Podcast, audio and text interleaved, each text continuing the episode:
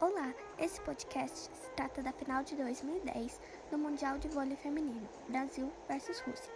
São integrantes do grupo Ariel número 2, Emanuele número 9, Evelyn número 10, Heitor número 16 e Lívia número 22.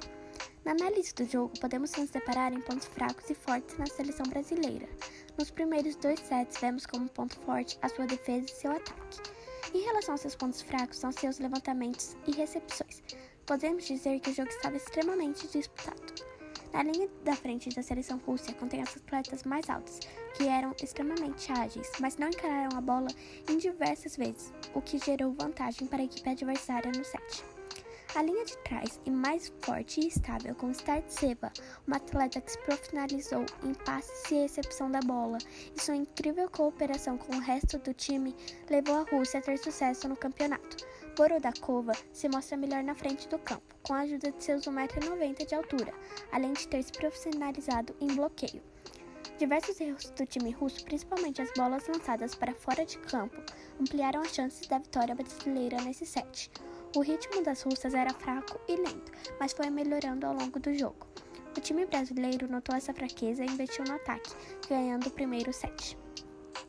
No começo do segundo set, Rússia estava mostrando algumas fraquezas em relação à defesa e ataque. Isso permitiu que o Brasil conseguisse fazer alguns pontos.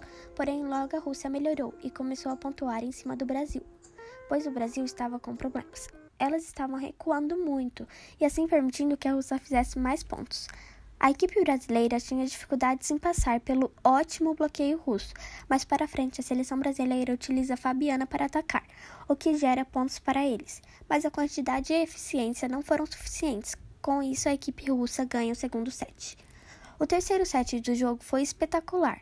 A seleção brasileira é concentrada e muito explosiva, saque, jornada, defesa e ataque com disponibilidade incrível. O time russo no terceiro set sacava muito bem, mas ao contrário dos cenários dos outros sets, quando a equipe russa precisava receber ou bloquear, elas cometeram alguns pequenos deslizes.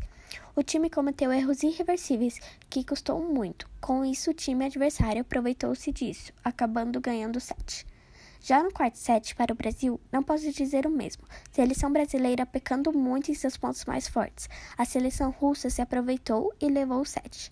No quarto set, a Rússia iniciou apreensiva, mas foi soltando, até que começou a não perdoar qualquer erro do time adversário e abusando muito dos espaços deixados pelo Brasil. Os saques estavam muito fortes, fazendo muitos AC points, que são pontos no ataque. Uma jogadora foi dentro do jogo, do começo ao fim, com defesa e ataque arrebatadores.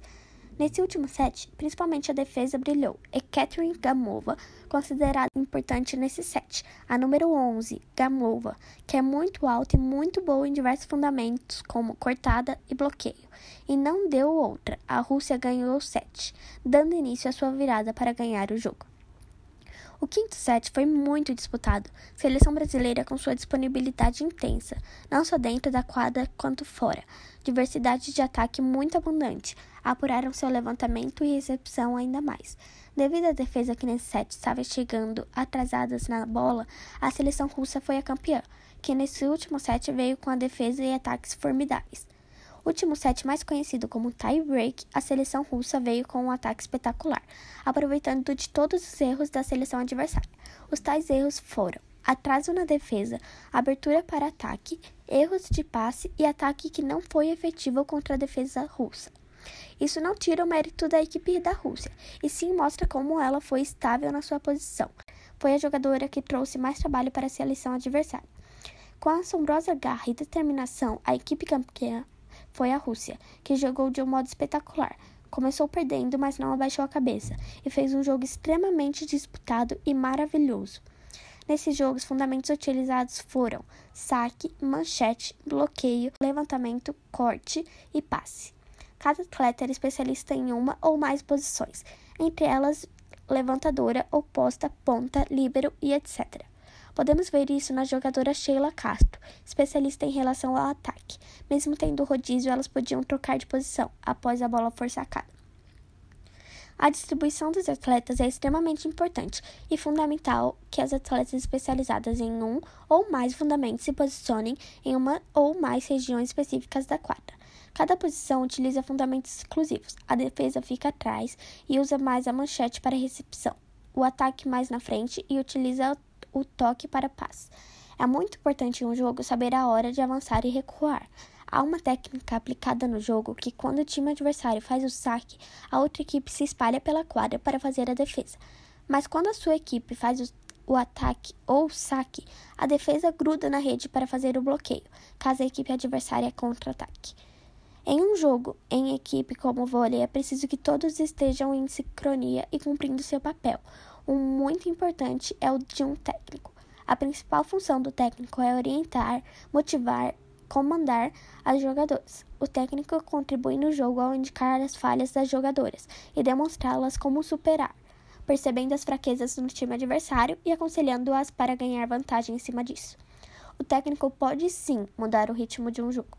Como alguém que tem experiência, ele sabe o que é melhor em cada situação, além de dar conselhos técnicos e incentivar seus jogadores melhor oposta da história do voleibol. Tem 2,2 metros, foi surpreendente. Com a vantagem colossal de seu tamanho, conseguia tanto atacar quanto defender.